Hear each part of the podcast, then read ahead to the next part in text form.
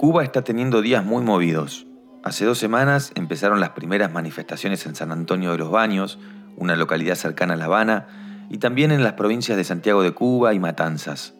Y enseguida se replicaron en distintas ciudades, con diferentes consignas, pero una denuncia común, la crisis sanitaria, alimentaria y económica que vive la isla y que se profundizó con la pandemia. Si le mezclamos el factor de Estados Unidos, el factor acumulación de problemas no resueltos en la política del Estado cubano, acumulación de índices de pobreza y desigualdad, pandemia, eh, eh, eh, incremento de la injerencia estadounidense, obtenemos una situación explosiva que ha terminado siendo esto. Como dice Julio César Guanche, ensayista e investigador cubano, las causas del estallido son múltiples.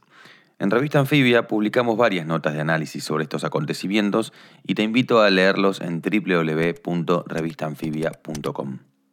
Uno de los productores de Muy en Una es Camilo Genú, historiador especializado en historia latinoamericana, y Cuba es su principal objeto de estudio. Mientras cruzábamos audios de WhatsApp y pensábamos qué historia contar para este episodio, él me dijo, es importante analizarlo desde el reggaetón.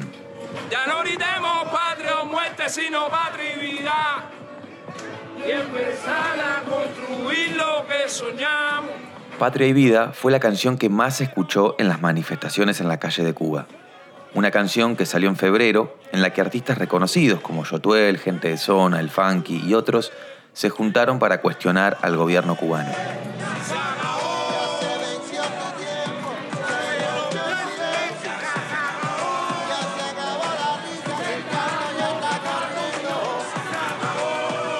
La canción puso arriba de la mesa un tema que se venía gestando desde hace tiempo.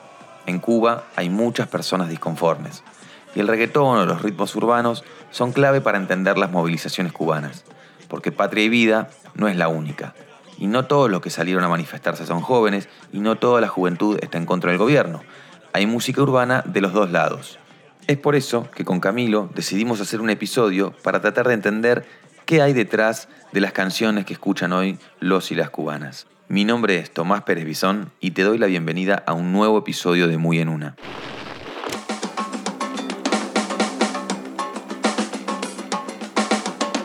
Bienvenidos a los casetes de AMPM, un podcast de Magazine AMPM. Mi nombre es Rafa González Escalona y soy su anfitrión. Acá en Cuba seguimos en cuarentena, pero ya estamos un poco más cerca del final de esta pesadilla, o eso queremos creer. Para empezar, les tiro un dato. En Cuba hay una gran escena podcastera. Quizás por la facilidad y lo económico de hacerlo, quizás porque tienen una amplia tradición radial o por la posibilidad de usarlo como canal de comunicación alternativo, la cosa es que en Cuba hay bocha de podcast. Les recomiendo seguir a Cuba Pod, un bot de Telegram donde hay de todo.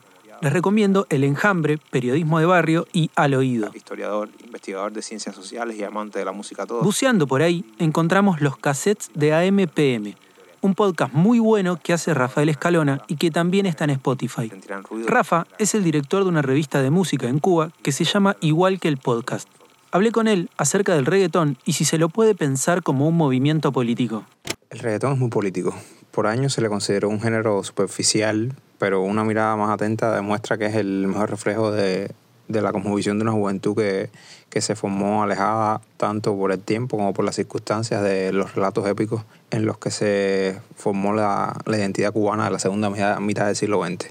El reggaetón suele hablar de las aspiraciones económicas y los objetivos en la vida que se desmarcan del ideal ese de, del hombre nuevo, de, de que hablara Che Guevara y se acercan más a una identidad transnacional marcada por la crisis de fe en los modelos de gobiernos existentes, una falta de oportunidades políticas y económicas y la asunción, a veces consciente, a veces inconsciente, de una serie de luchas contemporáneas que se intersectan, como es el caso del ecologismo, el feminismo, el animalismo, la igualdad racial, entre otras pocas cosas hablan mejor del fin de la excepcionalidad cubana que el hecho de ser nuestro país uno de los abanderados del género que ha terminado convirtiéndose en una de las marcas distintivas del pop global.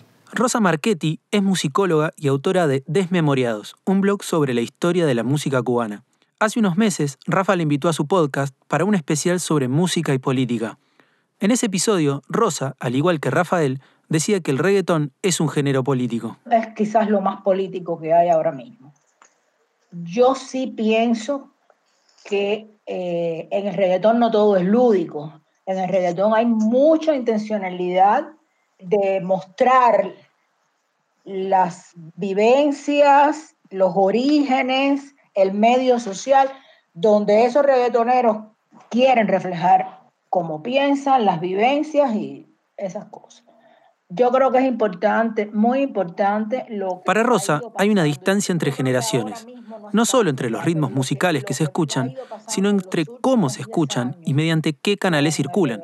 Para ella, si se quiere llegar a las juventudes, hay que usar esos canales. Yo pienso que es absolutamente importante, es político y que quizás nuestros medios de difusión al uso, los tradicionales, sencillamente no le prestan atención, no les interesa. Yo pienso que hoy, aunque un trovador vaya a un escenario en un parque enorme con su guitarra, con lo que sea, no va a comunicar de la misma manera que comunicaba antes. La gente joven tiene hoy otros modos de consumir la música y si queremos mandarle un mensaje o que un mensaje político o social le llegue, hay que tener en cuenta esos modos y medios con los que ellos ahora se, se relacionan para informarse, para escuchar, para bailar, para todo. Por eso el reggaetón, mm, nos guste o no, es absolutamente para mí un medio de, de comunicación de esas ideas.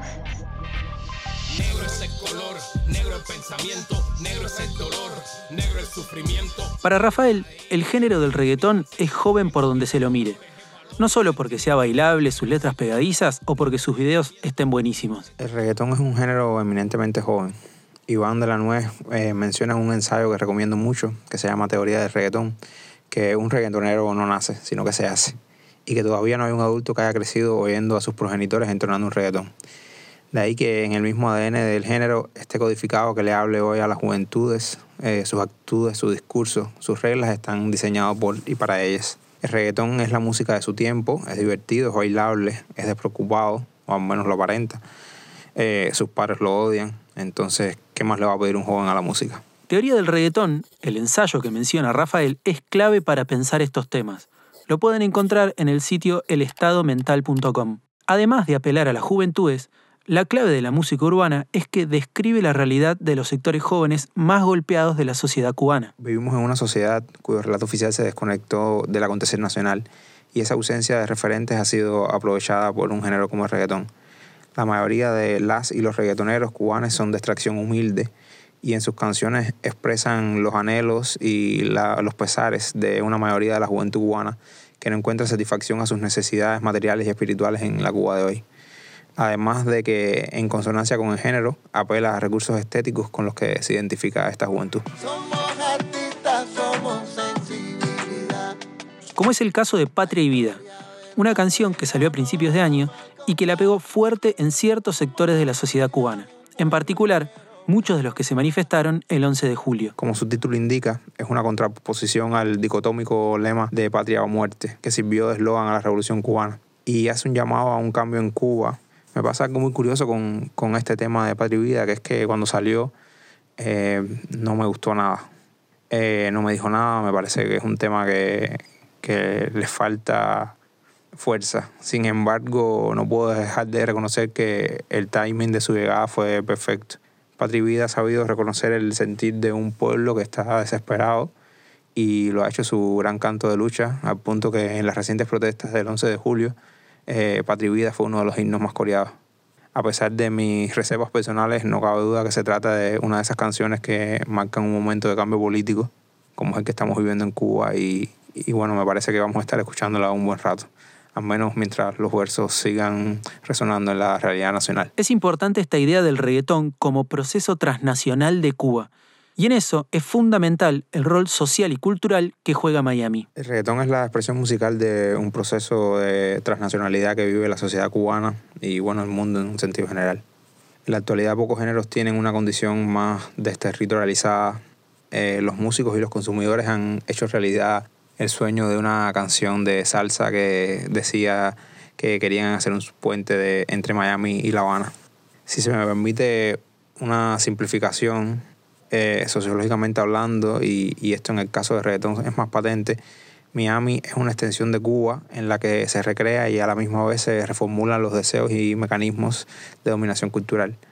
Para triunfar en Cuba debes triunfar en Miami y para triunfar en Miami debes hablar desde una posición de éxito, pero al mismo tiempo no puedes perder tu contacto con la zona y con los códigos que se hablan en Cuba. De hecho, también pude encontrar bastantes reggaetoneros que bancan la revolución a full, como Babi Lores.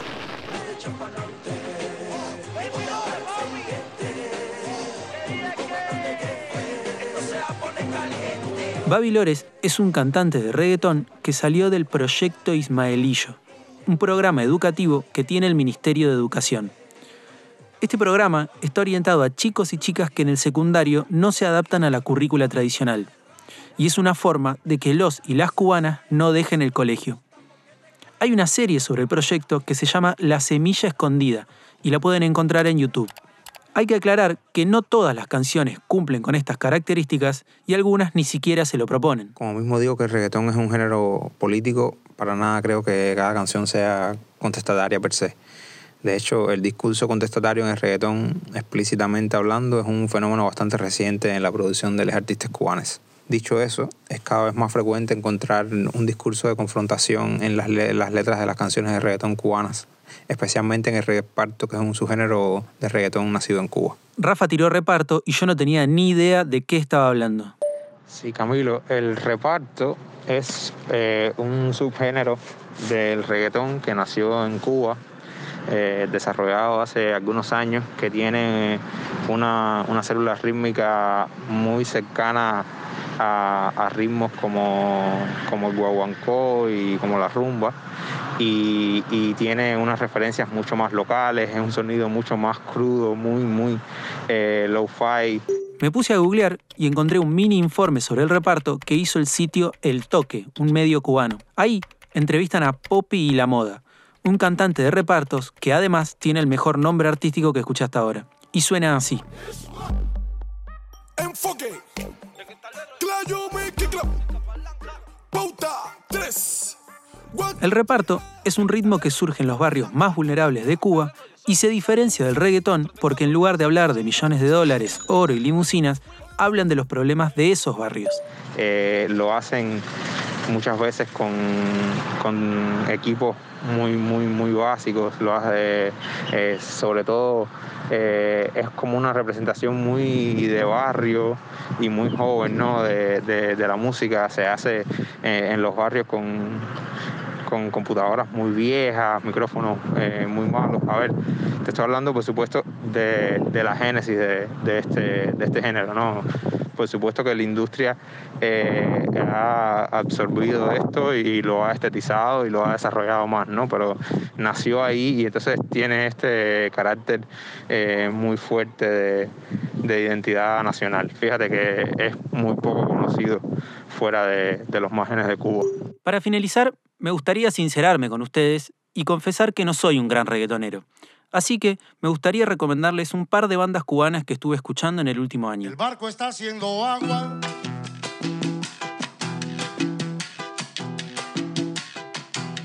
Rey Fernández, un poeta devenido en trovador, que tiene unas letras en las que habla de la actualidad cubana de una manera crítica, pero también con un toque de humor e ironía. Al cantante Sima Funk, que, como su nombre lo indica, canta funk, pero mezclado con rumba, salsa, soul, jazz, cualquier ritmo que se encuentre por ahí lo agarra, un campeón. Hace poco hizo un especial para el ciclo Tiny Desk Concerts, que está en YouTube y es buenísimo. Y también Toques del Río, una banda de como 15 personas que tiene dos cantantes que cantan y bailan todo. El año pasado estuvieron en el Cosquín Rock Virtual y son fiesta pura.